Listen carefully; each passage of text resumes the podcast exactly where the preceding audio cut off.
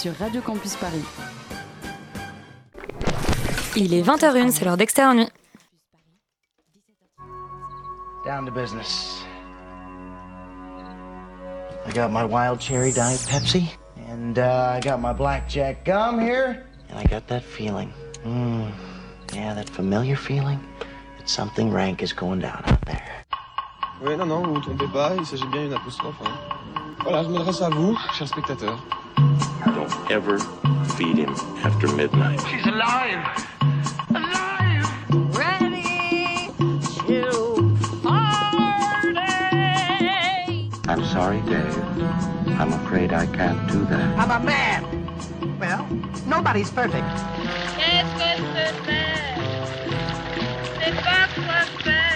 Acteurs sont à l'aise dans leur personnage, l'équipe est bien soudée, les problèmes personnels ne comptent plus, le cinéma règne. Vers l'infini et au-delà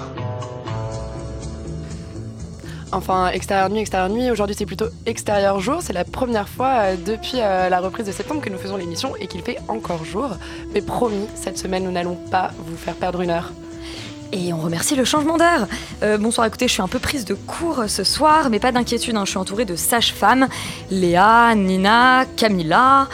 euh, et, ce, et ce plateau est baigné d'une douce félicité. Notre gangsterdam Stéphane est avec nous et nous partirons pour le Japon parler de Ghost in the Shell. Extérieur nuit, c'est parti.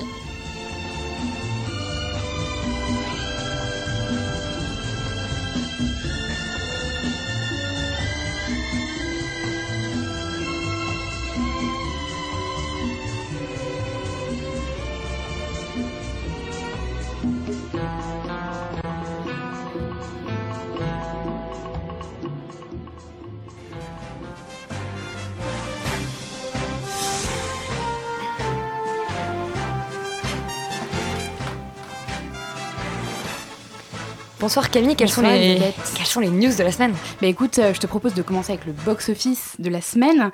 Et on commence euh, sans trop de surprise avec La Belle et la Bête, le film événement, remake du célèbre dessin animé Disney de Bill Condon avec Emma Watson et Dan Steven. Que l'on Donc- a encensé la semaine dernière Oui. dans l'extérieur nuit. Exactement, j'allais le dire Stéphane. Euh, il vous étiez dithyrambique. Le film a attiré 1 300 000 entrées. Il est suivi de loin par un long métrage dont on vous parle ce soir, Sage-Femme, le drame de Martin Avec deux monstres sacrés du cinéma français, Catherine Deneuve et Catherine Fro. Un film événement donc, sur lequel la critique a aussi été dithyrambique. Nous, on vous donne notre avis ce soir. Sage-Femme a cumulé 310 000 entrées. Et c'est Going to Brazil qui arrive à la troisième position, un genre de remake de Very Bad Trip à la française et au féminin, avec Alison Wheeler et Vanessa Guid. Ça, on vous en parle pas dans l'extérieur nuit, mais euh, je, je tiens à le signaler, le film a quand même fait 55 000 entrées. Mais ce dont on vous parle, c'est de Cannes et de l'affiche notamment qui a été dévoilée aujourd'hui. Oui, exactement. Et à peine dévoilée, elle a déjà donné lieu à la polémique. L'affiche du 70e Festival de Cannes dévoile une photo de l'actrice Claudia Cardinal prise en 1959 à Rome. Mais entre la photo originale et la version de l'affiche du Festival de Cannes, il semble que l'actrice ait été photoshopée. Et oui, Claudia Cardinal, pas assez mince. L'actrice italienne plutôt sublime dans la fleur de l'âge a été amincie, donc des retouches qui ont outré certains internautes, qui l'ont immédiatement fait savoir sur Twitter. On rappelle pa- par ailleurs que c'est une autre actrice italienne, Monica Bellucci, qui présentera la cérémonie du 70e Festival de Cannes, dont le jury sera présidé par Pedro Almodovar. Il ne manque plus que le palmarès qu'on attend avec impatience. Et pour les petits curieux, vous pouvez aller voir des superbes montages, notamment un de Combini qui compare les deux affiches. On est ravis, c'est joli, c'est une- assez Il y a pathétique. quand même une différence, ouais, c'est vraiment pathétique. C'est assez pathétique, même ses mollets ont été amincis. hein. Je me demande si Thierry Frémaux, vraiment, je me demande si Thierry Frémaux a, a validé ça ou pas. Enfin, c'est assez pathétique. Écoute, ça fait euh, déjà un premier problème pour ce Cannes en général. Et je me demande ce que pense la principale intéressée quand même, Claudia Cardinal. Eh ben, écoute, elle n'a pas euh, encore réagi. Bon. Elle réagira certainement, mais je doute que ce soit sur Twitter. la, euh, la bande-annonce du prochain biopic d'Anna- d'A- d'Azanavicius. Oui, un oui, c'est- biopic sur Godard. Oui, et c'est le réalisateur donc Michel Azanavicius qui a lui-même diffusé la bande-annonce de son prochain long métrage sur Facebook à l'occasion de son anniversaire, c'est chou. Le Redoutable, c'est le nom du film, retrace la carrière du mythique réalisateur donc Jean-Luc Godard en s'attardant sur la période des années 60 et surtout mai 68 qui marquera une rupture dans sa carrière. C'est Louis Garrel qui interprète Jean-Luc Godard et oui, ça paraît surprenant, mais je dois dire qu'en voyant la bande-annonce, la ressemblance est assez troublante. Franchement, ils ont réussi à le faire chauve. C'est pas mal. Bérénice Bejo et Stacy Martin, l'inoubliable actrice de Et Bérénice Nymphomaniac. Bejo aussi est chauve euh, dans le film? Non, mais elle est là, elle est là, toujours. Euh, et Stacy Martin, donc l'inoubliable actrice de Nymphomaniac, font aussi partie du casting. La sortie est prévue pour cette année et le film sera peut-être présenté au Festival de Cannes et qui sait, peut-être en compétition officielle? Et bah écoute, on attend ça. Est-ce que le prochain Ozon sera lui en compétition officielle? Il y a eu la première image qui est sortie aujourd'hui. Ouais, exactement. Et cette fois, ce n'est pas sur Facebook, mais sur son compte Twitter que François Ozon a publié une photo de son prochain long métrage, L'âme en double, un thriller érotique, dans lequel Chloé, interprétée par Anne-Marine Vact, donc déjà héroïne de Jeune et Jolie, interprète donc une femme dépressive qui s'éprend de Paul, son psychothérapeute, interprété par Jérémy Régnier. Mais lorsque le couple s'installe ensemble, quelques mois plus tard, Chloé découvre que son amant lui a dissimulé une partie de son identité. La photo est assez troublante, on les voit tous les deux nus, euh, face à face, sur une chaise, en pleine thérapie. C'est. C'est. Ça laisse rêveur. C'est. c'est évocateur. Il y a moins de nudité et moins de psychologie, mais ça laisse rêveur aussi. On va avoir le droit à un remake de Dumbo. Oui, après Blanche-Neige, Cendrillon, le livre de la jungle et La Belle et la, Belle et la Bête, pardon, c'est au tour de Dumbo d'être réadapté au cinéma d'après le célèbre dessin animé des studios Disney. Et pas avec n'importe qui donc, puisque c'est Tim Burton qui va s'atteler à ce remake. Danny DeVito sera le tenacier du cirque, Eva Green interprétera la trapéziste française. Ah, et pas l'éléphant alors. Ouais, qui que Dumbo du coup Mick Dumbo, euh, Dumbo sera joué par un magnifique petit éléphanto. Et il y aura aussi Colin Farrell qui se glissera dans la peau d'un jeune père de famille veuf. Un jeune père de famille. Pardon. Oui, il n'a que 40 ans, Elisabeth. Ah un, un casting à la hauteur du réalisateur. Donc, la sortie du film est prévue pour 2019. Et les remakes en live action n'ont pas fini de, se faire, de faire entendre parler d'eux, puisqu'une adaptation de Mulan est prévue. Elle sera signée Nikki Caro.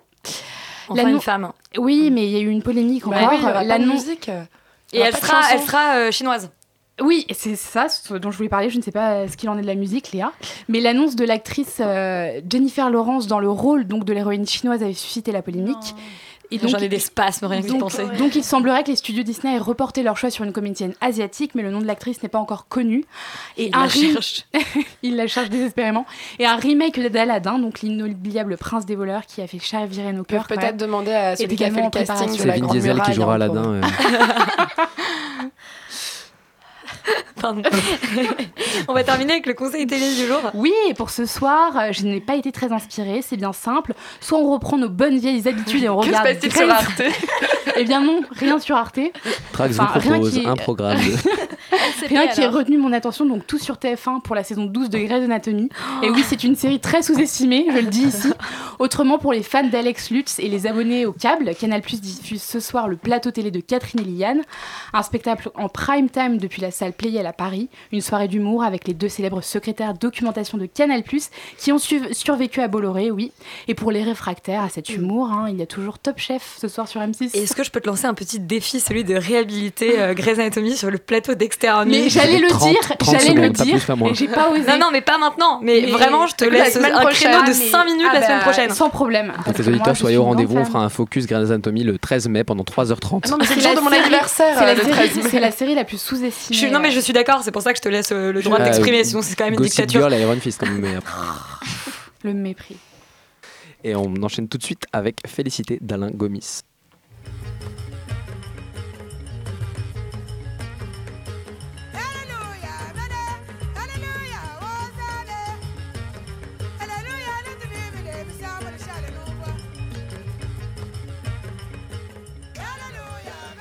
Félicité, c'est donc un film franco-belgico-germano.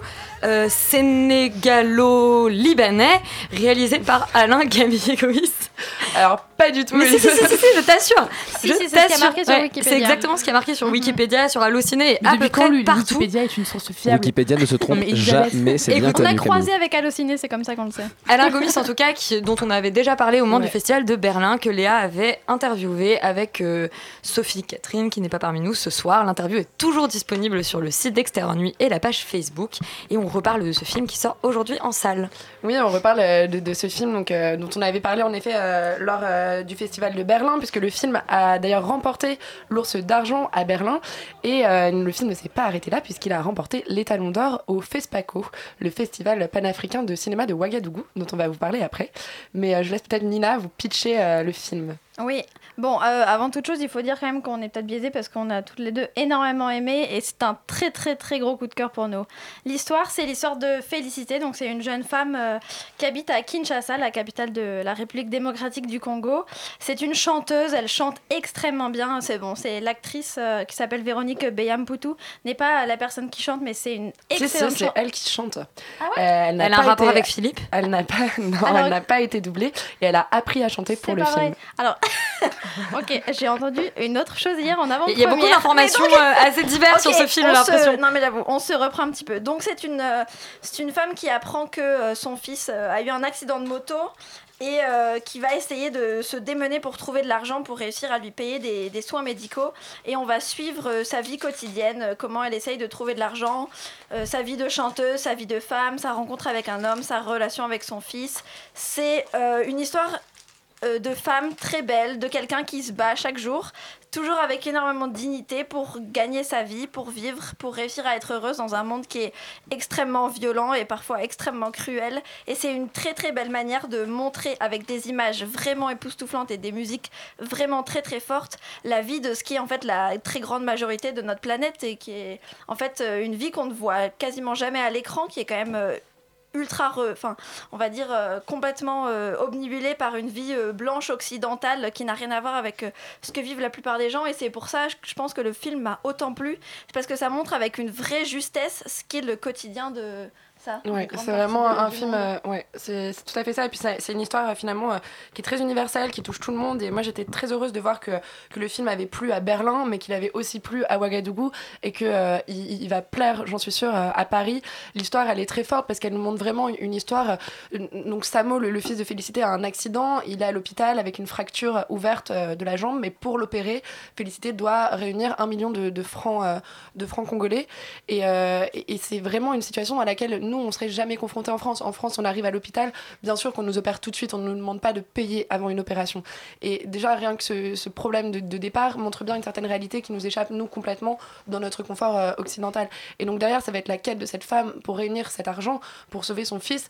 Et derrière, euh, il, y a quand même euh, le fait de se remettre de l'accident, de se remettre de, ce qui arrive au, personnage de, de Samo. Je, je sais pas si on peut spoiler, mais... Je euh, pense qu'on peut pas spoiler. toi, tu penses qu'on peut Ouais. pas spoiler? Parce que c'est quand même à la moitié du film, il y a quand même un, du coup, un retournement de situation et qui révèle complètement le, le thème du film. C'est comment, quand on a vécu quelque chose de très grave physiquement, on se remet de ça? Comment est-ce qu'on on, on réussit à, à dépasser ça et à, à revenir à la vie euh, après, euh, après un terrible accident. Et, ce qui est très beau dans ce film, c'est que finalement, c'est le parcours de Samo, mais c'est surtout le parcours de Félicité, de cette femme-là, qui n'a pas vécu, elle, l'accident, mais qui va essayer de se remettre euh, pour son fils, quoi, de continuer, euh, continuer vraiment à se battre. Puis c'est un film absolument magnifique. Il y a des scènes, donc la, la musique est omniprésente dans le film, mais il y a des scènes de rêve absolument incroyables. On est embarqué avec Félicité dans, dans la nuit, dans les ténèbres, dans, dans ce qui est ce qui la transporte puisque on sait pas vraiment pourquoi on sait pas comment mais on réussit à se remettre de certaines choses euh, parfois et ces scènes de rêve sont, sont très fortes Ouais, et ça très laisse puissantes énormément de place à l'imaginaire Voilà. aussi de chaque spectateur. On peut vraiment se projeter. En fait, ce qui est très beau, c'est qu'on se sent pas du tout étranger au film, alors que pour un spectateur occidental, on pourrait avoir l'impression de cette espèce d'énorme frontière qu'il y a entre le nord et le sud. Et là, je pense aussi, moi, surtout grâce à une scène d'introduction qui est extrêmement forte, surtout au niveau des sons, on est vraiment enveloppé dans un univers de manière très très forte dès, la, dès les premières secondes. Et du coup, on, franchit complètement cette frontière et on est embarqué avec eux. Et du coup, c'est jamais misérabiliste et c'est jamais un regard condescendant. Et on est au- à un, un niveau toujours humain en fait de l'histoire. Et c'est ça qui est vraiment très beau parce que c'est des émotions et c'est une histoire. euh, bien sûr de quelque chose, euh, l'hôpital, la corruption de la police, la corruption des médecins, etc., que nous, en Occident, on connaît pas, mais on est toujours à son niveau et on la regarde jamais de haut. Et ça, c'est beau et c'est vraiment rare. C'est un film ouais. très vrai et euh, je, pense qu'on peut, qu'on peut le rappeler. euh, Alain Gomis, c'est un réalisateur euh, du réel énormément. C'est quelqu'un qui va écrire les structures de son film mais laisser énormément de place à l'improvisation. Il va vraiment diriger ses acteurs en leur expliquant ce qui se passe dans la scène et puis laisser la magie opérer. Il, il donne l'action et puis après ce qui se passe se passe et ça on le ressent vraiment dans le film. Il a choisi des décors de tourner à Kinshasa, dans la ville de Kinshasa. Donc euh, on, ressent vraiment euh, cette, euh, cette tension tout au long du film. Les scènes qui se passent à l'hôpital sont vraiment à l'hôpital de Kinshasa. C'est-à-dire les gens que vous voyez sont vraiment des malades, vraiment des patients, vraiment la famille des patients qui sont là et qui déambulent dans l'hôpital pendant que les personnages du film se frayent leur propre chemin dans cet hôpital. Et je pense que c'est ça qui donne aussi, qui fait toute la magie du film. C'est cette, émotion, elle est, vraie. Les, gens jouent et, jouent vraiment sans être coincés par un scénario, par quelque chose de, de dicté. Et, et, je trouvais que, que Alain, euh, le résumait, euh, le résumait euh, lui-même très bien en, disant que, que sa vie, qu'il s'aidait du cinéma pour vivre et que sa vie l'aidait à faire du cinéma. Et c'est vraiment, je pense, la magie à retenir de ce film. Donc foncez le voir. Ouais. Énorme coup de cœur du coup pour commencer. Léa, tu vas nous dire euh, quelques mots du coup du FESPACO qu'on évoquait tout à l'heure. Eh bien oui, puisque Félicité a remporté donc les talons d'or de Yenanga euh, à Ouagadougou euh, il y a quelques semaines lors de la 25e édition du FESPACO. Alors le FESPACO, c'est le festival de cinéma panafricain de Ouagadougou. Euh, il a lieu tous les deux ans, c'est un peu le, le Cannes d'Afrique. Et on commence de plus en plus à en parler et c'est vraiment une bonne chose parce qu'il y a vraiment des films très très beaux qui sortent de ce festival. Des films dont parfois on ignore qu'ils étaient présents à ce festival. C'est notamment le cas de Timbuktu d'Abderrahman Sissako qui a quand même été récompensé au César. Il a remporté 7 Césars en 2015 et il avait remporté auparavant le meilleur décor et la meilleure musique au FESPACO. Où il n'avait pas remporté les talons d'or, mais il était quand même présent lors de ce festival. C'est important de le rappeler. Le FESPACO a récompensé des grands réalisateurs africains comme Souleymane Cissé euh, qui avait remporté les talons d'or en 1983 avec Figné. Il a aussi récompensé Abderrahman Sissako, alors du coup pas pour Timbuktu mais pour euh, La vie sur Terre en 99 qui avait remporté la mention spéciale euh, du jury. Mais euh, aussi euh, Tay, le précédent film euh, d'Alain Gomis, Tay qui signifie aujourd'hui, qui avait remporté les talons d'or déjà en 2013. Ça lui en fait donc deux. Voilà, on peut donc s'attarder sur, euh, rapidement sur le palmarès de cette édition. Donc les talons d'or remportés par Félicité d'Alain Gomis, qui représentait le Sénégal. Les talons d'argent remportés par L'orage africain, un continent sous influence de Sylvestre Amoussou, qui représentait le Bénin. C'est un film qui a l'air euh, assez sympa, assez sombre, mais euh, qui raconte co- qu'est-ce qui se passerait si dans un État africain donc imaginaire, le euh, président du pays décidait de couper de, nationaliser toutes les industries euh, du pays qui sont tenues par des Occidentaux aujourd'hui. Et qu'est-ce qui se passerait euh, du coup à ce moment-là? C'est une sorte de thriller politique qui a l'air euh, plutôt pas mal. Les talons de bronze, lui, a été remporté par A Smile in My Shoes de Saïd Khalaf. qui représentait le Maroc et qui raconte l'histoire d'un jeune Marocain qui, qui décide de se rebeller et le film est un portrait de toute la société, société marocaine. Voilà, euh, le Sénégal a quand même remporté énormément de, de prix lors de ce FESPACO, on peut en parler puisque Félicité représentait euh, le Sénégal. Euh, il, Félicité en, même temps reçu le prix du meilleur film de long métrage ACP, donc ACP c'est le groupe des États d'Afrique, des Caraïbes et du Pacifique, un prix euh, spécial aussi au FESPACO. Euh, mais le Sénégal a aussi remporté le premier prix du documentaire avec Kemti You Stay Anta d'Ousmane William Mbaye et euh, on espère le voir distribué en France. Mais aussi le prix de la meilleure série pour Tundu Wundu d'Abdoulaye Wan, qui est une série diffusée par Canal sur A, la grande chaîne africaine, qui sera peut-être prochainement disponible en France. Euh, voilà, je pense que c'est à peu près tout sur cette, euh, sur cette euh, Édition. édition. du FESPACO. On souhaite peut-être à féliciter le même parcours que Timbuktu, d'être présent au César et d'en remporter quelques-uns. Ce sera assez beau. En tout cas, on espère vraiment que les films du continent africain commenceront à envahir nos écrans parce que Et ça que dans deux ans, il y a un peu plus de médiatisation autour du FESPACO. Ouais, on croise les doigts. En tout cas, nous, on en parlera sur, sur, Sur Radio Campus Paris. Radio Campus Paris. On va tout de suite écouter Enjoy the Silence pour notre pause musicale.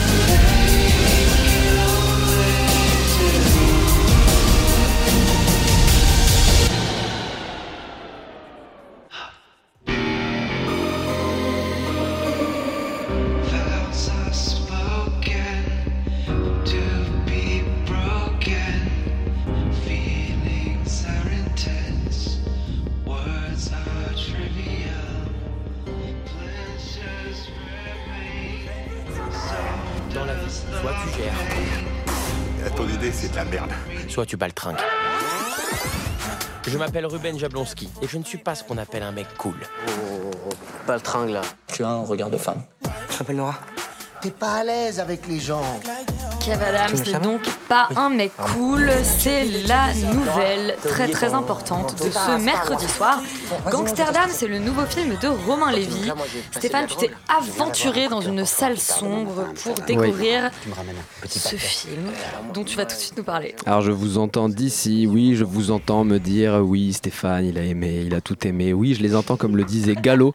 Non pas Vincent, non, mais bien Adrien, le groupe, euh, le, le chanteur d'un groupe faisant l'éloge d'un fumeur de gitane et de la rue euh, d'en bas de chez eux. J'entends le gang à ce jour, un dernier rail et du coup euh, rage pour cogner. Rage pour cogner. Car le film, c'est Kev Adams, Manon Azem et Durex. Et ce n'est pas Manon Azem présente dans le film uniquement pour se faire choper par Kev Adams. À la fin, non, non, pas du tout. Ah si Bon bah d'accord, en fait, si, d'accord, très bien. Le- la caution féminine, c'est donc ça dans le film. Manu Payet en gorille, Kev Adams en loser, un personnage nommé Durex. Le film nous montre au tout début son héros à l'oral de droit. L'oral de son école de droit, de son master de droit à l'université Paris 2. Bon, c'est qui a nous montre, Kev mais Adams c'est passe pas le grave. barreau. Kev Adams passe le barreau et ce qu'il nous montre au début, c'est un Kev Adams qui, lorsqu'on lui donne la parole, rien ne sort. Il n'a Ah, absolument rien à nous dire. Et tout le film, en fait, essaye de nous prouver le contraire. Alors vous me direz, la critique est facile, parce que comment blâmer un film qui nous montre un loser qui se retrouve projeté dans un trafic de drogue? Comment blâmer ceux qui, comme le diraient des, euh, profondeurs tels que Monsieur Gallo et des protagonistes euh, du film nous le diront ensuite, devenir des vrais, des vrais gangsters, me direz-vous? Non, des vrais mecs. Parce que le propos du film, c'est exactement ça. Car comme dans le gang d'Adrien Gallo, ce qu'il faut à Ruben Jablonski, qui a raté son oral de droit, pour choper Nora, c'est du courage pour cogner. Pour cogner et pour aussi devenir homophobe. On ne peut pas vraiment blâmer ce film parce que Ruben, aussi que Romain Lévy nous le disent dès le départ, son ami Durex qu'il présente lors de sa classe de droit est homophobe, raciste, antisémite et ségrégationniste. Le problème qui me qui m'est posé dans ce film, c'est celui c'est celui de la caution. C'est-à-dire que ce film se place avec la carte de l'humour pour cautionner des choses qui pour moi ne sont pas cautionnables. Virilité, masculinité, culture du viol, avec cette blague magnifique qui est à un moment donné, lorsqu'on doit pénétrer dans un huis clos, l'ami du Rex dit à Kev Adams, alors excusez-moi, mais est-ce qu'on la viole? Lorsque tout le monde dit non, on répète, non mais je crois qu'on s'est pas bien compris, est-ce qu'on la viole ou pas? Lorsqu'on répond une deuxième fois non, la troisième blague est non, je parle pas d'un viol où ça crie et où ça chiale, je parle d'un viol cool. Ou ça, c'est la blague phare du film. Ou les blagues où Kev Adams, à la fin, lorsqu'il devient un homme cool qui conduit une Porsche après avoir buté deux mecs, chope l'héroïne dont il a toujours rêvé après lui avoir dit qu'elle n'était pas une fille bien, une fille valide, se voit placée comme héros. Un film où le but c'est de délivrer de la croco à Manu Payet comme l'homme d'affaires le plus escroquant de tous les temps. Donc la croco qui est comme on le sait une drogue synthétisée à partir d'huile de vidange qui est la- une chose des plus horribles qui puisse euh, exister dans le monde. Comment ce film en fait nous valide cela? Parce que derrière la caution de l'humour, parce que j'ai aucun problème à regarder euh, Serbian Movie avec un paquet de mouchoirs à côté de moi, blague, blague à part évidemment pour ceux qui ont vu Serbian Movie, j'ai aucun mal avec l'humour noir, je n'ai aucun mal avec l'humour des nuls, je n'ai aucun mal avec de l'humour quand c'est présenté à nous de façon franche. Le problème qui se pose ici, c'est qu'on nous pose un film qui sert de modèle. Parce que Kev Adams est le personnage d'un loser qui est un espèce de loser wannabe qui se retrouve en fait à y prendre sa part dans le gangsterdam. Alors bon, le, fait que ça se passe à Amsterdam, c'est simplement pour la caution qu'il puisse demander un joint dans un cybercafé, enfin dans un, dans un coffee shop sans savoir s'il commande. Et toutes ces cautions-là, moi je ne peux pas me permettre à l'antenne de cautionner un film comme cela. C'est donc, vous l'avez compris, un pamphlet anti-gangsterdam. Un film qui se clôt sur une des plus explicites incarnations cinématographiques de l'homophobie, qui est pour défaire le gang de la mafia hollandaise qui veut se euh, emparer du paquet qu'ils doivent livrer à Manu Payet, au lieu de le tuer, on le force à sucer son pote afin de le filmer par la suite pour avoir un moyen de pression sur lui. Donc là, clairement, c'est la peur de l'homosexualité qui dirige la mafia. Entre guillemets, une pipe pour faire taire un crack. Pour les plus téméraires qui voudraient quand même se rendre dans les salles obscures pour aller voir Gangsterdam, on vous, on vous apprendra à péter en silence. Et c'est sans doute la seule leçon que j'aurais retirée de ce film. On n'ira pas du tout voir Gangsterdam, on Bah, je retiendra ne vous le Félicité. conseille pas. On retiendra félicité absolument. Et on va tout de suite écouter la bande-annonce de Prix de cours. Qu'on va encenser. Madame Levert Oui Le directeur est revenu sur sa décision. Il a choisi quelqu'un d'autre. Vous plaisantez, c'est une blague J'ai tout quitté pour ce boulot, j'ai j'ai déménagé, j'ai scolarisé mes enfants ici.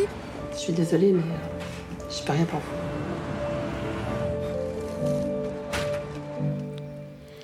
Prix de cours d'Emmanuel Co. Quo.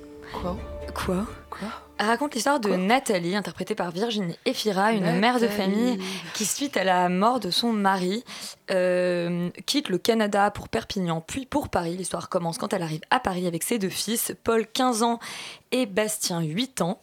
Je voyais Léa prête à me corriger sur l'âge. Euh, et Paul devient un délinquant petit à petit jusqu'à ce que les choses dégénèrent. C'est un film que nous avons vu ensemble avec, euh, avec Léa tout à l'heure dans, un, dans une gêne. Ouais, un- un- une attente plutôt. Enfin, c'est un, un peu compliqué parce que euh, on attend beaucoup de, beaucoup de choses. On attend du suspense, on attend peut-être de la violence, on attend de la peur, on attend du jeu. Il ne se passe rien. Enfin, les, les, moments où il faudrait mettre de la musique à fond pour euh, te faire peur, bah, il n'y a pas de musique. Du coup, t'es un peu. C'est- finalement, c'est très plat.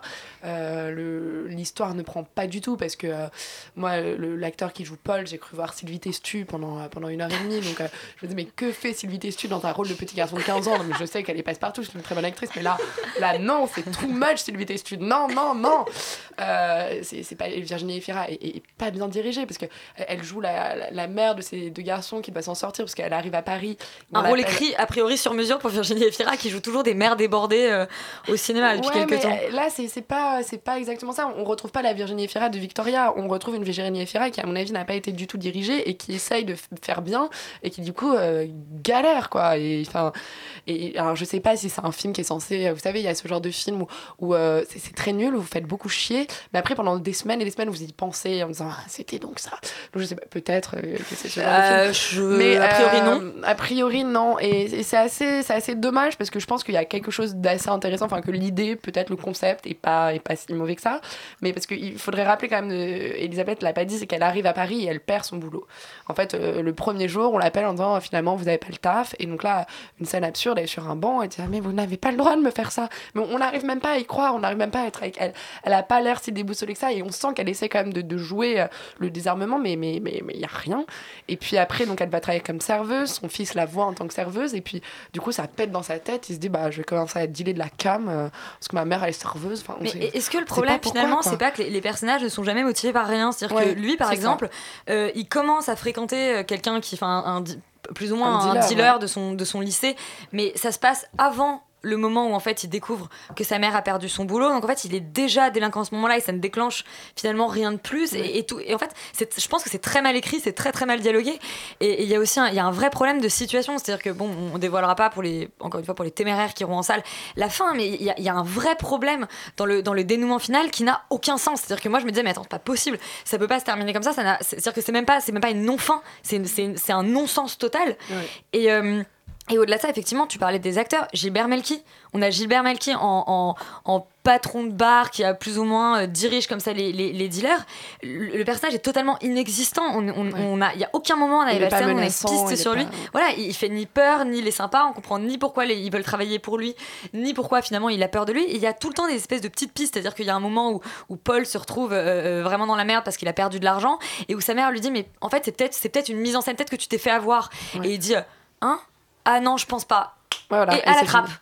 Et on saura jamais, et il y aura jamais de, de suite. On a l'impression comme ça d'un- scénario, mais ni fait ni à faire. Et je- moi, je comprends même pas comment un film comme ça a pu, a pu se créer. Et c'est-à-dire que j'étais dans un tel ennui que je me disais juste, euh, le cadre est trop bas, ça coupe le tableau, Ouais, le cadre est trop haut, ça coupe les, les- Ouais, les j'ai passé- chaussures. Non, mais j'ai- passé c'est 1h25 affligeant. à analyser l'image et surtout le son, à me dire, mais enfin, pourquoi là tu mets pas de musique? Qu'est-ce que tu fabriques, Emmanuel? Mais, mais où es-tu, quoi? Que fais-tu? Euh, Où vas-tu? Qu'entends-tu Je ne sais plus. Mais enfin, tu vois, c'est- assez dommage. Et alors, il y a quand même une seule scène qui, moi, m'a plu. Euh, c'est la scène où petit Bastien, 8 ans, est abandonné, il trouve pas le chemin de son école. Et son copain l'appelle euh, hors champ. Et il s'élance pour traverser la rue. Et là il y a un énorme bruit de moteur. Et tu sens venir le coup. Il va se faire percuter. Et je vous laisse aller en salle pour euh, voir s'il se fait percuter ou pas mais moi je pense que c'était la seule scène intéressante Ah euh, non, suspense. Suspense. C'était la seule scène donc, qui dure 15 secondes. Donc voilà, il faudra subir euh, 1h, 1h24 euh, et 45 secondes de, de film pour voir cette scène qui dure 15 secondes. Mais euh, j'ai trouvé que c'était le seul truc vraiment hyper intéressant euh, du film. Pour quand même dire quelque chose de positif euh, sur ce film. Nous allons enfin parler d'un film que nous avons aimé, Sage-femme de Martin Provost, dont nous écoutons toujours tout de suite la bande-annonce. Bonjour, voilà, je suis à la recherche d'Antoine Breton. Je me demandais si vous n'étiez pas sa fille. Je suis Béatrice Sobolewski.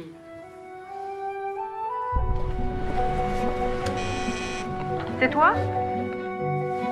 Entre Tu dois te demander ce que je fous là, hein Whisky? Tu as quel âge maintenant? 49 ans. Oh là là. T'as toujours fait un petit peu plus que ton âge, remarque. hein. Qu'est-ce que tu fais maintenant? Ce n'est pas Catherine et Liliane, c'est Catherine et Catherine, Deneuve et Fro, dans Sage-femme, que Léa et Camille ont vu pour nous. Qu'est-ce que ça raconte? Un film qui ne nous a pas pris de cours, pour le coup, on va pouvoir vous en parler euh, longuement et avec euh, beaucoup d'emphase. Euh, ça raconte l'histoire de Catherine Fro, qui est euh, donc sage-femme en banlieue parisienne et qui reçoit un jour la- l'appel de, euh, de Béatrice Sobolewski qui cherche à joindre euh, Antoine, le père euh, de Claire, donc de Catherine Fro. Euh, les deux femmes du coup euh, se retrouvent et euh, on comprend que, que Catherine Deneuve a été en fait la- l'amante du père de Catherine Fro quand Catherine Fro avait euh, 13 ans, 14 ans, et qu'elles elles ont finalement une très faible différence d'âge. euh, elles ont 10 ans, euh, 10 ans de différence d'âge. Et, euh, et donc elles vont renouer les contacts. Et euh, alors, ça, ça spoil sûrement un peu, mais Catherine Deneuve est malade et en fait demande à Catherine Fro de, de l'épauler, d'être là, d'être là pour elle. Et c'est un peu les retrouvailles de ces deux femmes dans un contexte d'hôpital, mais qui est pas du tout étouffant, qui limite comme un, un petit fil conducteur euh, d'arrière, euh, d'arrière-plan, qui va jamais euh, ni oppresser l'histoire, ni complètement la guider. C'est d'ailleurs peut-être le seul truc que je trouve qu'on peut reprocher au film, c'est de nous emmener dans cet univers médical sans jamais, en laissant toujours accessoire de l'histoire. Mm. Mais on assiste vraiment à un duo féminin qui, que moi je trouve qui fonctionne extrêmement bien, où les deux femmes sont sur des registres à la fois que tout oppose et à la fois dans une même sensibilité euh, qui on y croit, enfin on y croit vraiment. Et, euh, et moi tous ces petits bébés qui naissent, euh, ça m'a fait beaucoup pleurer. Bah, c'est vrai que c'est un peu. Enfin, tout le monde l'a un peu dit cette semaine, tout le monde est hyper dithyrambique, mais euh, c'est, enfin, ça fait trop plaisir de voir Catherine Deneuve et Catherine Fro ensemble. C'est un peu comme euh, quand tu voyais euh, Depardieu et Poulvord, quoi. C'est, Quand tu vois deux, deux actrices génialissimes comme ça, c'est. C'est forcément jouissif et euh, et, euh, et oui c'est- alors c'est une histoire euh, c'est une histoire hyper touchante entre deux femmes que tout oppose mais euh, en fait, elles ont un truc qui les lie, c'est que elles sont Euh, les deux seules femmes sur Terre à pouvoir parler d'un homme qui s'est quand même, parce que tu l'as pas précisé, qui s'est quand même suicidé quand euh, Catherine Deneuve est partie la quitter, parce que c'est une femme qui a pas d'attache, c'est une femme qui, enfin, c'est un peu une, je sais pas comment, elle est un peu, euh, Elle est complètement oisive, ouais, puis, complètement euh, oisive. Elle est malade, mais elle s'enfile des steaks de 350 grammes et des frites. Elle en a rien à faire. Elle suit pas les conseils de son médecin. Et pourtant, elle a une peur bleue de crever, mais elle est, ouais, elle est hyper, c'est une épicurienne, quoi. Et hum, et donc, euh, cet homme disparu, c'est la seule chose qui les, qui les, qui les lie. Et, euh, et, et tout, tout ça est très beau. Alors après, le, le, la dimension un peu sociale du film, comme tu le disais, qui est qui est évoquée, c'est-à-dire qu'elle travaille dans un hôpital, Catherine Fro. Une maternité qui va Qui va fermer, ouais. mais bon, pff, on sent un Voilà, peu le, truc social que j'ai voulu mettre parce que j'ai voulu le mettre, quoi. Les, les Mais ça qui permet, ferment. en fait, ça permet aussi, je, je trouve, de, de métaphoriser complètement euh, le, le thème du film, qui est pour moi qui est la transmission, quoi. C'est vraiment, euh, c'est vraiment ça le, le thème du film, avec cette scène euh, très forte qui est l'accouchement de, de Pauline Etienne. Enfin, Pauline Etienne qui va venir, euh, qui arrive dans un hôpital où tout est en train de fermer, où il n'y a plus personne, il n'y a plus que 4-5 sages-femmes qui sont là en train de trinquer à leur dernière nuit. Enfin, l'hôpital est désert. Et donc, cette femme jouée par Pauline Etienne, toute jeune, 25 ans, qui arrive, qui va accoucher. Et donc, Catherine Fro accouche. Et, euh, et qui lui avoue qu'en fait, elle est le bébé que Catherine Fro a accouché 25 ans auparavant et à qui elle a donné son sang parce que le bébé euh, qui naissait avait le, un sang euh, pourri, quoi. il fallait renouveler tout le sang. A- on trouvait pas de donneur et Catherine Fro était compatible et donc c'est elle qui a donné son sang. Et c'est assez beau parce que c'est l'histoire de Martin Provost, il l'a avoué lui-même en, en interview, que le film était inspiré de son histoire personnelle, que la sage-femme lui avait donné son sang à sa naissance pour le sauver. Et je trouve ça hyper beau dans un film qui nous parle de transmission, qui nous parle de... de de faire la paix avec son passé, de réunification et en même temps la, la relation de Catherine Fro avec son propre fils qui, qui se questionne aussi sur la médecine et peut-être devenir sage-femme. Mm. Euh, je, je trouvais ça très beau de, de mêler sa propre histoire finalement euh, de transmission euh, dans le film. Mais, mais le, le, c'était, c'était peut-être un peu. Moi, scéna- scénaristiquement, j'ai trouvé ça un peu lourd quand même. euh, le fait que. le- déjà, le jeu de mots, elle est sage-femme, c'est une Ouais. femme qui est sage. Et on te le rappelle un peu trop souvent, je trouve. Ah mais non, mais moi je bois pas. Ah mais non, moi je vis toute seule. Je suis rentrée à, à 19h, à 20h. Je trouve ça c'était un peu lourd et, et ce- c'est pour moi c'était un peu. Je sais que ça t'a vachement ému, mais pour moi c'était un peu la scène de trop quoi. Ah mais oui, mais je me rappelle de vous, je vous ai donné mon sang, mais. Mais je Non, mais ça sinon j'ai adoré le film, hein, mais c'était aussi ça- un des premiers accouchements qu'elle avait fait de sa carrière. Et là, on est Ouais. dans cet hôpital qui ferme. Et il y a ce retour, euh, ce retour qui est, qui est assez, euh, je trouvais assez Mm. symbolique. Et puis, euh, ce personnage, justement, euh, très, très sage, il est complètement chamboulé par Olivier Gourmet, dont on n'a pas parlé. Ah mais ouais, qui va tenir parlé. le, le rôle Gourmet, super, Ah ouais, ouais. le premier rôle euh, masculin euh, du film qui joue Paul, qui est encore un Mm. Paul, qui est camionneur et qui va, qui va entrer dans la vie de Catherine Fro et la chambouler un peu et l'aider à, à dépasser peut-être finalement ce, ce cadre de vie de petite fille qu'elle s'est fixé depuis la disparition de Béatrice et de son père qui s'est suicidé suite au départ de Béatrice. Et à la fin, elle s'en canaille. Elle est s'en pas si canaille sage que ça. Eh bien, quoi. une petite femme et une petite fille et une épicurienne qui s'encanaille, c'est le duo de la semaine. On vous encourage à aller le Ouais, voir. vivement. On va écouter la, la musique originale de Ghost in the Shell avant de parler de l'adaptation en live de Rupert Sanders.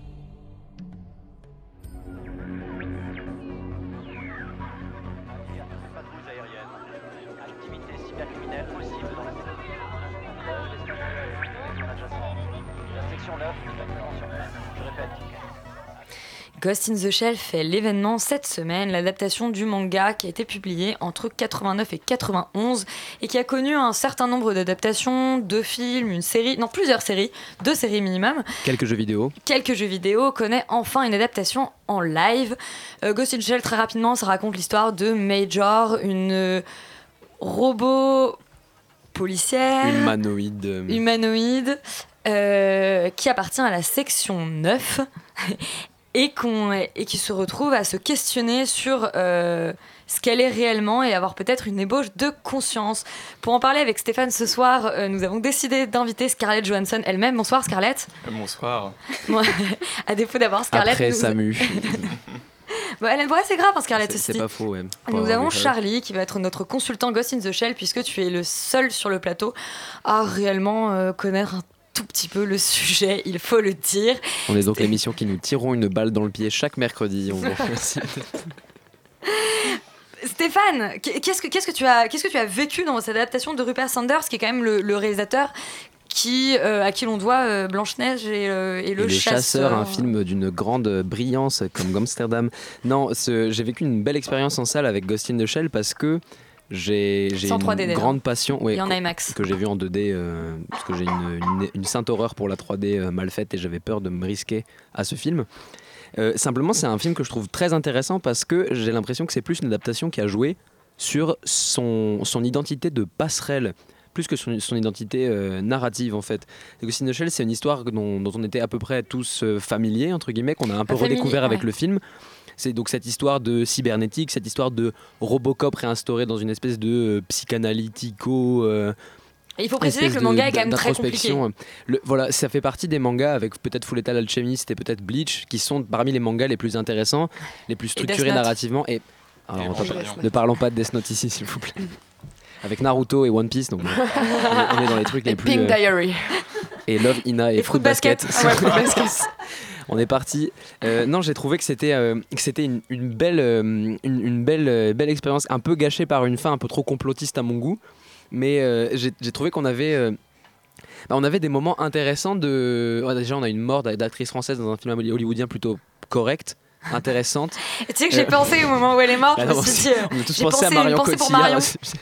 ce revu ralenti euh, trop bizarre côté. Non mais ce qu'on peut dire en tout cas c'est que visuellement le film pour le coup tient vraiment la route, c'est-à-dire que et puis voilà c'est voilà, moi je l'ai vu en 3D. euh, euh, je sais que Charlie est pas tout à fait d'accord. Moi je trouve que la 3D fonctionne. Pourtant j'étais très sur le côté de la salle, donc j'aurais pu avoir une migraine, voir Puis un il y a des qui. vrais partis pris comme la ville, la ville avec ses immenses hologrammes. À chaque fois, ils le, ils le prennent comme un plan anecdotique parce que si vous voulez, on se promène donc dans le dans le trait, dans, le- dans le, le macroscopique, voire le yoctoscopique, voire le femtoscopique. Donc dans, dans ces univers de codage, dans ces lignes de code, dans l'univers de Scarlett Johansson qui rentre dans la mémoire d'un robot pour essayer de localiser un terroriste. Donc il y a le truc sur la cyberattaque, la cybernétique et euh, la dialectique par la cybernétique. Mais à la fois, on a des peintures de la ville qui sont incroyables parce que je sais pas où ça a été tourné pour le coup. J'ai pas eu le temps de me renseigner. Charlie, je t'en prie. En fait, ça a été tourné euh, dans la ville de Weta, donc en Nouvelle-Zélande. En Nouvelle-Zélande, très bien. Parce qu'ils se sont dit que justement pour euh, mieux montrer un espèce de Tokyo futuriste, ce serait plus intéressant de pas forcément prendre Tokyo. Exact, surtout ouais. que pour tourner, ça aurait été un enfer. Bah j'imagine ouais.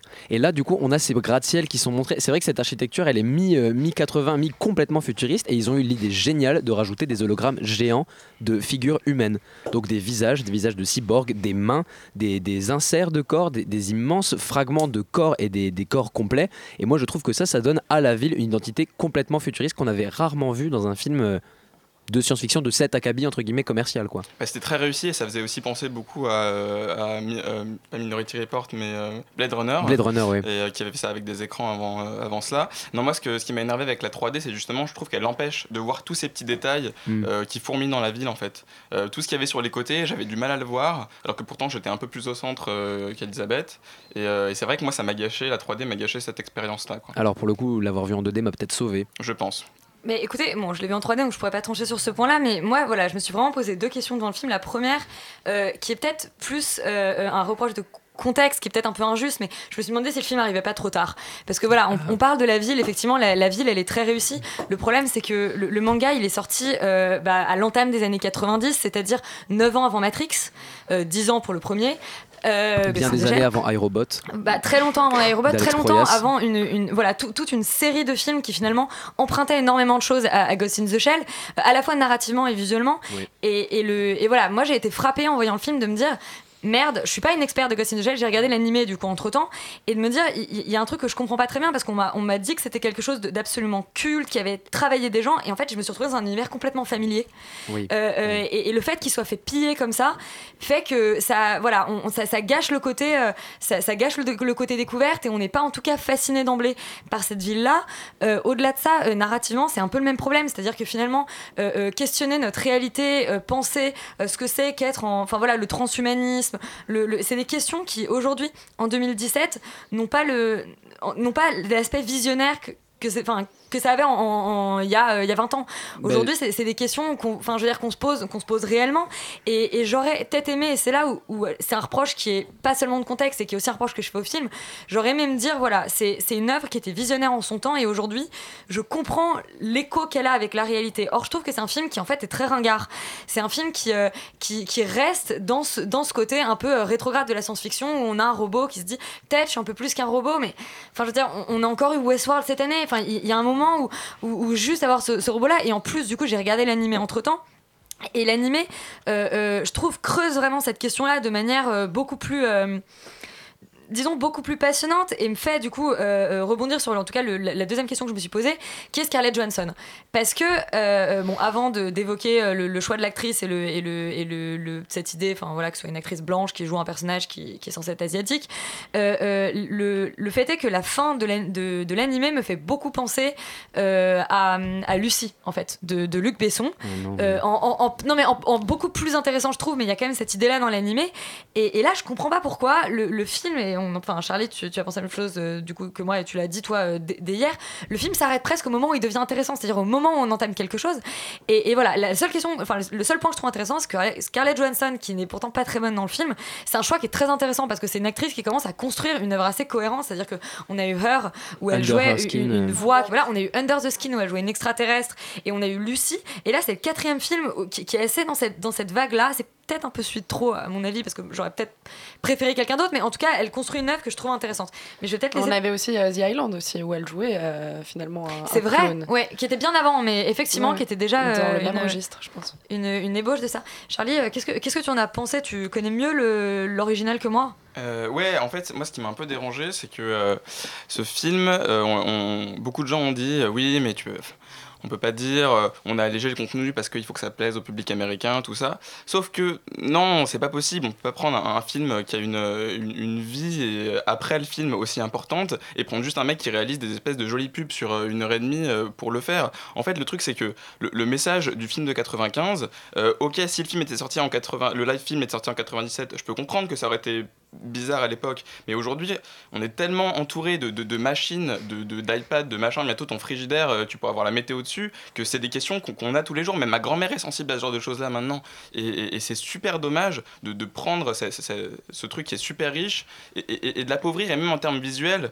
euh, c'est pas si avant-gardiste que ça. Moi, ça me fait penser au, Tumblr de science-fiction que je regardais il y a, deux ans, quoi. Enfin, c'est des, des jolies images, mais c'est un peu trop vide. Et, justement, moi, à la fin du film, c'est ce que, ce que disait Elisabeth tout à l'heure, c'est dommage parce qu'il y avait un vrai truc à, à creuser là-dedans. J'ai l'impression que le film s'est terminé avant la troisième partie qui aurait euh, peut-être pu la sauver, en fait. C'était un peu dommage. Ouais, c'est un, un peu dommage et, et au-delà de ça, ça vaut- donc en fait le- le- l'intrigue du, euh, du long métrage mélange plus ou moins, c'est-à-dire que c'est le premier animé et semble-t-il quand même le, le- disons le, le méchant est, est un peu C'est euh, celui de la série, en fait, voilà. dans la deuxième saison, euh, parce qu'il a des à l'origine, il connaissait un petit peu le Major, mais après, même, même ce méchant-là, ils l'ont ils l'ont retravaillé à leur sauce, ils l'ont repris comme ils voulaient. Mais donc, tout a été extrêmement américanisé et je suis tout à fait d'accord avec toi sur, le, sur la question de, de la vie après l'œuvre. C'est-à-dire que on, on a des types comme les Wachowski, enfin des types, des, des femmes aujourd'hui, et ceux comme les Wachowski qui sont, qui sont passés derrière et qui ont vraiment travaillé ce sujet-là avec, euh, avec enfin, quelque part, euh, euh, Matrix, bah, d'ailleurs quelque part pas du tout, Matrix est plus intéressant que ce qui sort aujourd'hui. Et il y, a, y a un truc où on se dit, mais ils ont conscience du chemin qui a été parcouru, ils ont conscience que aujourd'hui, adapté de cette manière-là, Ghost in the Shell, Stéphane, t'es peut-être pas d'accord avec moi, mais c'est presque dire aux gens. Enfin voilà, finalement c'était que ça, il y a rien à voir, circuler. Alors que finalement le, film aurait pu peut-être en étant un peu plus aurait pu être un appel en tout cas à la lecture et, à dire ok c'est peut-être un peu moins compliqué mais c'est un, appel à lire ça là on a juste l'impression que finalement on, a un peu moi j'ai un peu d'une certaine manière j'ai un peu fantasmé Ghost in the Shell c'est à dire que c'est une œuvre dont j'entends parler depuis des années où je m'étais toujours dit un jour je vais m'y pencher et je vois que c'est ça je me dis mais qu'est-ce qui s'est passé? On, m'a on m'a on m'a menti Ouais, je peux pas, je peux pas euh, aller à l'encontre de ce que vous avez, vous avez dit sur le fait que ce soit lisse, quoi, comme, euh, comme adaptation. Et c'est vrai que euh, au vu de la, au vu de la vie après l'œuvre et au vu de, de toutes les questions que ça peut, ça peut nous déclencher, que ça devrait, on a une adaptation là face à nous qui est quand même, c'est, c'est vrai pour le, le truc très lisse. Moi, ce qui m'a un peu aidé dans la lecture de, de celle-ci, c'est qu'en fait, on est face à quelque chose qui, moi, je- que, que moi j'ai pu voir comme une porte d'entrée, en fait, peut-être comme une piqûre de rappel et comme un moyen, en fait, de nous amener à des, des questions plus, entre guillemets, plus simples pour entrer dans ce problème-là qu'est l'adaptation Matrix. Parce que moi, malheureusement, il faut le, il faut le dire aussi, c'est que Matrix est une série géniale, mais une série qui a découragé plus d'un spectateur. C'est malheureux à dire, et on ne devrait pas absolument penser comme ça, mais j'ai l'impression que... mais sur le coup aujourd'hui Moi, tout le monde regarde salle- Matrix Tout- bah, non, en fait non, malheureusement tout le monde regarde pas Matrix parce qu'il y a beaucoup de gens, moi j'ai connu énormément de gens dans ma scolarité qui ont regardé Matrix au collège alors qu'au collège on est quand même, on a accès à un certain nombre de- d'entrées culturelles, que ce soit physique, que ce soit temporelle, que ce soit euh, éthique et que ce soit philosophique pour avoir une lecture de Matrix assez intéressante. Et j'ai beaucoup de gens qui ont été face à Matrix et qui ont simplement abandonné parce qu'ils avaient peur d'être en fait euh, mis à l'écart par rapport à l'œuvre. Et là, j'ai l'impression que par rapport à un Ghost in the Shell qui est très complexe et intéressant sur, euh, sur cet aspect-là. Et sur euh, moi c'est ce que j'adore avec le, le iRobot de Proyas en fait. C'est vrai qu'on peut également lui reprocher ça d'être une adaptation lisse de l'œuvre d'Isaac Asimov sur ces questions posées sur les robots ces questions qui sont des questions des, qui sont des tourments pour les êtres humains qui sont des tourments pour les concepteurs de robots et qui sont des questions que bien des gens se sont posées même avant nous même avant l'adaptation de Ghost in the Shell et même avant la création de Ghost in the Shell. Moi j'ai eu, j'ai eu là en fait un une, une- je sais pas c'est vrai que j'étais assez euh, Charlie peut-être euh, Ouais, moi, en fait, le, le vrai problème que j'ai, c'est pas autant qu'ils aient vulgarisé l'intrigue, en fait, c'est qu'ils l'ont carrément déplacé.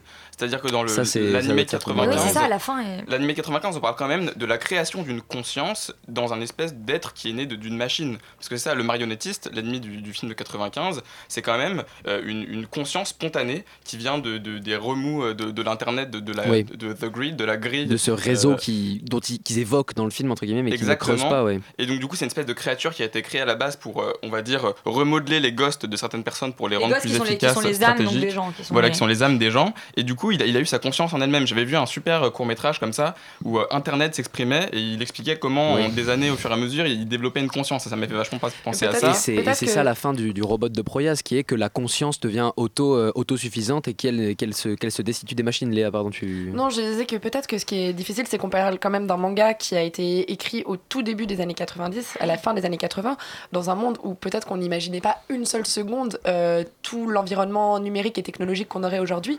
Et peut-être que justement, l'adaptation l'adaptation perd de sa saveur parce que Elle quelque part, elle arrive, euh, elle arrive trop tard, elle arrive dans un monde où euh, ce qui était prédit ou ce qui était prévu n'est finalement peut-être à privé d'une certaine manière et, et, n'est mo- est moins, euh, est moins fantastique que ça ne pouvait l'être. Ça, je le comprends, mais justement, je pense alors, que il ça a plus de valeur aujourd'hui parce qu'aujourd'hui, il y a plus de gens qui sont réceptifs à ce message. Parce que peut-être C'est ça que je disais, à défaut d'être l'amener, euh, révolutionnaire, ça aurait pu être Ouais. de son temps. Mais Exactement, c'est ça, en manga. fait. L'amener, l'amener avec la nostalgie de l'époque où ça a été écrit. Alors qu'elle- Oui, ça mais sauf que là, ils, être ils ont, ont- même pas parlé de ça. Là, on Ouais. parle juste d'une meuf qui a eu, des- d'une, pardon, d'une fille qui a eu des souvenirs et, et, les souvenirs ont été réécrits et, on, on déplace complètement le Parce que On, parle plus du tout de la conscience des machines en fait. la, conscience des machines en fait n'est pas évoquée dans le film. C'est-à-dire que ce personnage-là du marionnettiste et cette idée de, de cette conscience autonome qui se développe euh, euh, et qui en fait, parce que ce qui est très très intéressant dans l'animé, c'est qu'aussi cette conscience, au bout d'un moment, elle se rend compte que parce qu'elle n'est qu'une conscience, elle peut être détruite et que du coup, il lui faut un corps. Et ça, c'est hyper intéressant parce que l'héroïne, elle, elle a un corps entièrement robotique, mais sa conscience est humaine. Et, du Et coup, là, on ce- parle du- et, et- et du coup, il, se dit- il y a toute cette idée de fusionner plusieurs âmes, enfin, toutes ces questions-là qui sont Mais on parle dans le pas- film du rejet du corps. Elle prend des cachets pour, euh, pour que son cerveau Mais oui, mais Non, mais non, c'est une excuse parce que le, c'est le tout, produit voilà. qu'elle prend, c'est pas pour le rejet du corps, C'est pour le rejet du passé. ses pour effacer souvenirs. ses Pour le rejet souvenirs. du passé, Et- tout Mais est c'est là, évoqué quand même. mais le problème, c'est ça, c'est-à-dire le problème, c'est qu'on a choisi en fait un, un, un, un méchant, enfin un vilain au sens Oui, euh, oui, oui, au voilà, sens qui, plus, qui- euh, qui finalement n'a- n'avait pas grand terme, intérêt ouais. et qui et je trouve que bon voilà soit ils nous font un deuxième film dans lequel on, on dit voilà c'est une entrée et on, et on évoque des questions un peu plus sérieuses dans le 2 soit c'est quand même un peu on reste sur sa quid, fin c'est-à-dire quid que du terrorisme du coup dans le film qui est c'est peut-être le seul euh, le seul paramètre de notre temps qu'on peut lui insuffler. J'ai l'impression qu'il était plus présent que dans l'animé. Et si on, on Ghost in the Shell on a l'impression qu'on est un peu d'accord sur la non non actualité de ce film Que- quels sont les films euh, du coup fantastiques technologico euh, avertis qui sont de notre temps. On pense à Her de Spike Jones parce qu'on parle là vraiment de l'intérêt de de la voix et de, de la- de l'amour par Skype. À quel film vous pensez du coup si on pense pas à Ghost in the Shell? Vers quoi on s'oriente en fait? Qu'est-ce que c'est le film qui pourrait retraiter d'un Ghost in the Shellisme de notre temps en fait? Parce que là on est dans une problématique assez difficile. On a parlé de Logan comme un film crépusculaire et qui est, qui est de notre temps pour le coup parce qu'il rejoint la politique, mais à ce moment-là, comment Non, on traite des machines aujourd'hui Char- Charlie. Elisabeth euh, Moi, j'attends le, j'a- j'attends le prochain Blade Runner de Villeneuve. Ouais. Euh, j'attends aussi euh, le, le De remake Denis de- Villeneuve, de- du coup Ouais, Denis ouais, ouais, qui c'est lui qui s'en occupe. Ça va être génial. ça risque d'être génial. Enfin, moi, j'ai que les meilleurs. Premier contact, on a adoré. On... Voilà, Mais il va peut-être même faire Dune. Il va peut-être même faire le, le, remake ça, de Dune. pas mal. Et ça, on l'attend Mais beaucoup. enfin, j'ai une question au-delà de ça qui est euh, qui, qui touche à voilà l'adaptation des euh, l'adaptation des mangas en général. Il y a d'un Oui, coup une espèce de, de, de- de- voilà, on voit que les que les Américains se, se lâchent d'un coup sur l'adaptation des, des mangas. Donc, effectivement, avec 15 ans de retard, c'est-à-dire euh, Comme Death Note de Netflix. voilà, et, et- et on a Oh une adaptation là, de, ça Death Note par ça. Netflix où de nouveau l'acteur principal euh, euh, Ça est, par un est un, est un caucasien. Mais le, et le truc le, héros drôle, de Death Note semble blond euh, à la lecture des mangas. Il nous est présenté comme quelqu'un de très blond au teint très pâle finalement, euh, Light Yagami. Non mais certes, mais mais il y, a- il y a ce côté où, où d'un coup on a déplacé l'intrigue aux, aux États-Unis. Enfin c'est c'est complètement et c'est voilà, je me dis, à, à l'heure où Netflix euh, euh, crée des séries euh, en France, en Allemagne, il y en a une qui va sortir bientôt, je crois que ça s'appelle Dark, qui a l'air- mais qui a l'air pas mal, hein. rigole pas. Et le titre est un peu nul, mais ça a l'air pas le- mal. le Dark qui, était plein d'un poids, euh, d'un poids presque haineux. Dark. Et non, non, ça a l'air pas mal. Et pourquoi ne pas faire, euh, pourquoi ne pas faire une adaptation live action euh, de manga De la Belle et la Bête non au Japon?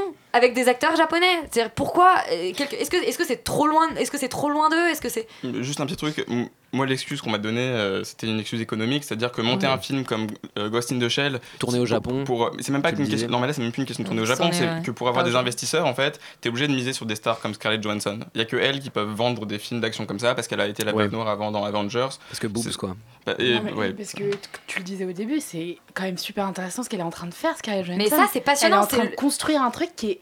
Enfin, moi, je vous entends parler de ce film, je ne l'ai pas vu, mais ça me fait penser à Under the Skin. C'est exactement les mêmes questions. Enfin, c'est.